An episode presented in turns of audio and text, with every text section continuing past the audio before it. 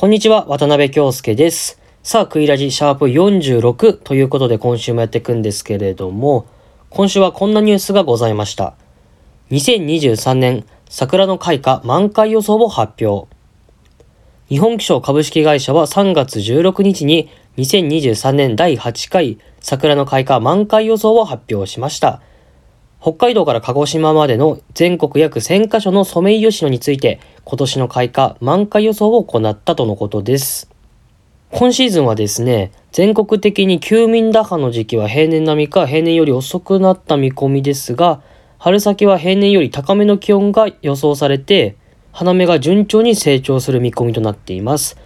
全国的に休眠打破の恐れがありながらも、順調な成長によって平年より早いか、かなり早い開花となりそうです。そしてですね、3月14日に東京で全国で最初の開花が観測されました。これは記録的な速さとなった2021年に並ぶ開花日で、平年より10日ほど早い開花となっております。続いて3月15日に横浜、そして3月16日には岐阜でも開花が観測されました。今後1週間はですね、東日本、西日本の広い範囲で続々と開花が観測される見込みがあって、場所によっては観測史上最も早い記録に迫る見込みとなる場所もあるそうです。まあ僕の地域では梅の花が結構植えられてるところがあって、まあそのピークっていうのが3月とかだったりして、その梅の花が少しずつ枯れ始めてきてるんですけれども、とうとう梅から桜に変わると言いますか、なんか春の訪れを感じると言いますか、ついこの間まで寒い寒いって言ってたんですけれども、少しずつね、まあ日の光も伸びて、少しずつ暖かくなってきてると思います。こういった時期の寒暖差とかに気をつけながら今週も頑張っていきましょう。15分ほどお付き合いください。それでは参りましょう。渡辺京介と和田貴弘のクイラジ。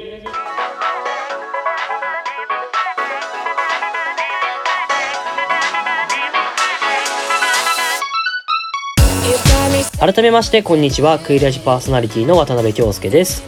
この番組は渡辺と和田の出席番号後ろ組コンビが自由奔放にしゃべるとともに普段見逃しがちなキャンパスウェブの情報を伝えていくラジオとなっております、えですが毎週伝えてる通り春休み中はキャンパスウェブのコーナーはお休みという形でお送りしていきたいと思います。ちょっと昔の話になっちゃうんですけれども皆さん R1 グランプリ見ましたか？これはもうお笑い好きからしたら喋らなきゃいけないだろうっていうまあテーマなんですけれども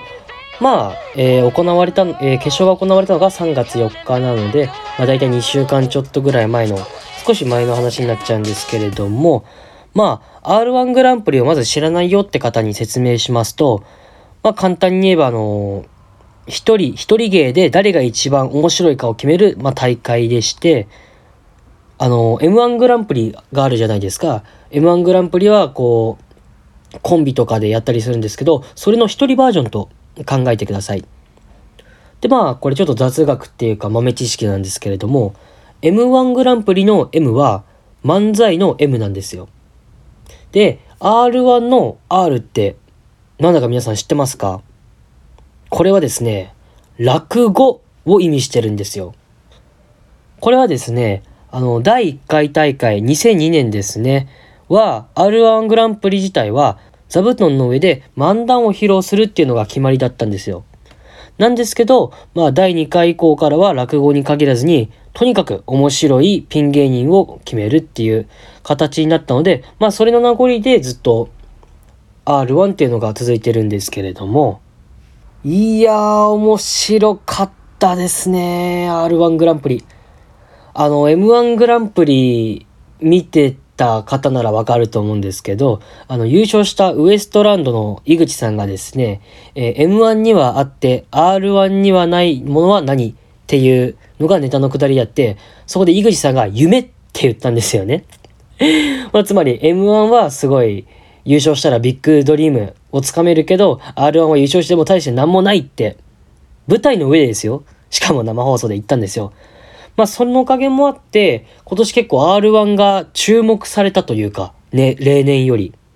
しかもですね、R1 の決勝に行ったメンバーがものすごい人なんですよ。まあ決勝に行ったメンバーを一人ずつ挙げますと、えー、イエス・アキト、寺田博明、ラパルフェ・鶴、薩摩川 RPG、壁ポスター長見、小竹正義感、田津原リオン、コットンキョンの8名ですね。そしてファーストラウンドを勝ち抜いた2人が、えー、田津原リオンとコットンのキョン、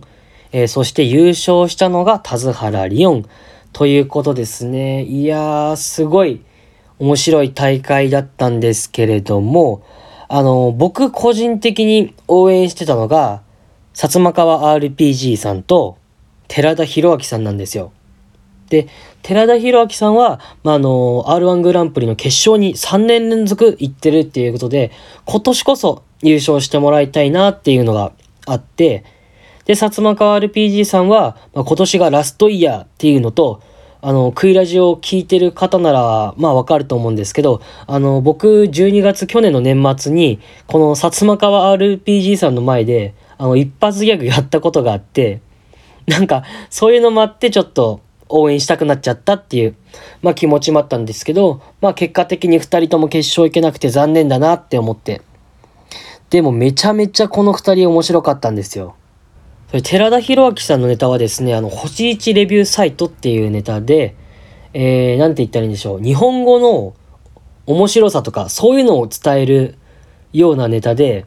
そういえばなんで今まで気づかなかったんだろうっていう、この日本語の面白さをネタに可視化させて皆様に分かりやすく伝えるっていう。これ今までやってきてる人があまりいなくてですね、このこと言葉遊びっていう感じのネタがすごい斬新だなって僕は思いましたね。えそして薩摩川 RPG さんはですね、まあ、えー、自分、えー、得意の一発ギャグを展開するようなものだったんですけれども、普通一発ギャグっていうのはこう単発で終わっちゃうんですよ。一発ギャグが終わったら次の一発ギャグ、終わったら次の一発ギャグっていうのがあるんですけれども、薩摩川 RPG さんはですね、それにプラスストーリー性を付け加えたんですね。その、今までにいなかったんですよ、このタイプって。この一発ギャグとストーリー性、つまりこの、なんて言うんでしょう、一つの物語ができるんですよ。難しいな、なんて言えばいいんだろう。なんだろう、言葉で伝えるのめちゃくちゃもう難しいんで、あのまだ YouTube で R1 グランプリの、え決勝の動画と敗者復活戦の動画がアップロードされているので、そっちをチェックしてみてください。本当にお笑いまだそんな見たことないよとか、全然詳しくないよっていう方でも、本当に面白いネタがたくさんあるので、これぜひ見てみてください。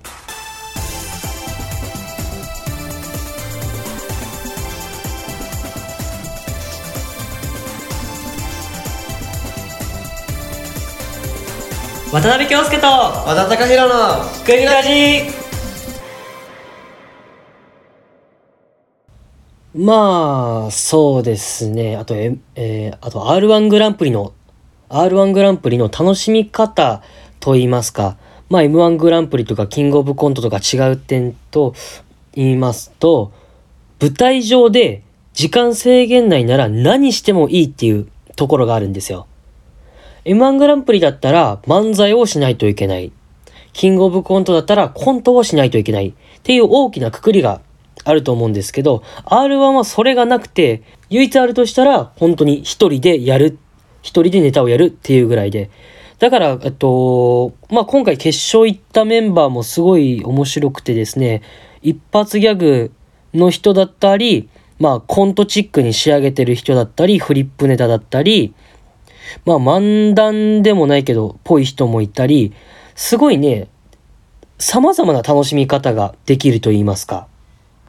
まあ世間の注目的にキングオブコント M1 グランプリよりも、やっぱり知名度がちょっと劣ってしまうっていうところもあるんですけれども、本当に面白いんですよ。難しい伝えるのが言葉で。いやだから、なんだろう、お笑いそんなに見ないっていう人も、こういうのもあるんだってちょっと見てみてほしいっていうか、まあその決勝に、まあ、行ったメンバーで、例えば壁ポスター長見さんであったり、コットンのキョンさんとかっていうのは、壁ポスター長見さんはその M1 グランプリの決勝に行ってて、で、コットン・キョンさんは、キングオブコントの決勝に行ってる。これすごくないですか？違う大会の決勝に行ってる人たちが、一人で戦ってるんですよ。これはもう面白いとしか言いようがない。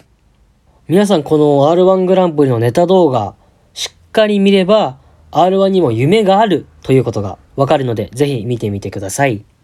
そしてですね、今回の R1 グランプリで、まあこれも話さないといけないのかな。あの、R1 グランプリやらせ疑惑についてちょっと話していこうかなって思います。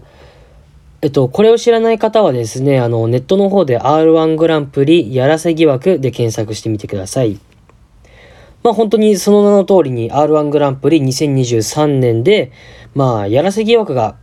囁かれてるんですよね。というのも、まあ3月4日に生放送で行われた、まあ生放送でされた番組内で、一番、一番手の芸人、イエス・アキトさんの得点が表示されるときに、まだネタを見せていない田津原リオンさんの名前と470点っていう点数がほんの一瞬だけ、ほんと1秒も満たない一瞬だけ表示されちゃったんですよ。まあネタの順番がある、えー、イエス・アキトさんが1番目、まあ田津原リオンさんが7番目ということで。まあ、そういうこともあって、で、さらにここからなんですよ。で、その後、田津原さん、7番手の田津原さんの番が来て、実際に470点でそのまま優勝しちゃったんですよ。で、そういうちょっと偶然があったところから、まあ視聴者から、これはやらせだろうっていうのがちょっと出てきちゃって、少し炎上しちゃったんですよね。で、まあ、田津原さんのま名前と得点がま一瞬だけ表示された理由についてなんですけれども、あの、リハーサルリハーサルの時の動作確認で使用した仮のデータがシステム上残っていたっていうのが理由らしいんですよね。まあこれはあの、主催者である、えー、関西テレビ放送さんが、まあ言ってるんですけれども、まあなのでまあ本番で田津原さんが470点を取って優勝したのは完全な偶然って、えー、ツイッターとかいろんな媒体で説明してるんですよ。まああの、これだけじゃなくて、あとは3番手で出てきた、えー、ラパルフェの鶴さんの得点発表の時にも、あの、本来は451点っていう表示するべき得点が450点って映し出して、映し出されてしまうミスもあったり、まあそういうのがあって、まあ今回の大会がやらせなんじゃないかって囁かれてるんですよね。まあ僕は個人的にですよ。全然まあそんなことは思わなくて、しっかり面白い人が優勝したなっていう感じがあって、たとえまあ点数が偶然であっても、多分、まあこれもちょっとお笑い好きにしかわからないんですけれども、あの M1 グランプリの時の山田邦子さんみたいに、あの壁ポスターが、えー、1番手出て84点で低すぎだろっていう感じでちょっと炎上した感じみたいになったんですけれども、あれも結果的に集計してみれば、ちゃんと山田邦子さんの点数が低くても、その壁ポスターの順位は変わなかったっていうのがあるんで、あんまり山田邦子さんと今回のやらせは関係ないか。あ、そっか。まあ、一視聴者として、まあ、純粋に楽しめたかなって思いますね、今回の大会は。まあ、あとこれはちょっと個人的な意見、意見というか、個人的なものなんですけど、え決勝に行った8人中4人がメガネっていうところに、なんかちょっと、つぼりながら、え今回は見てました。で、まあ今回はちょっと、いろいろ、まあポテチとかいろいろ用意して、ちょっと弱いんだけど、お酒も飲みながら、R1 グランプリにしたので、よりなんか面白く感じれたかなって思います。本当に優勝した田原リオンさん、おめでとうございます。クイラジ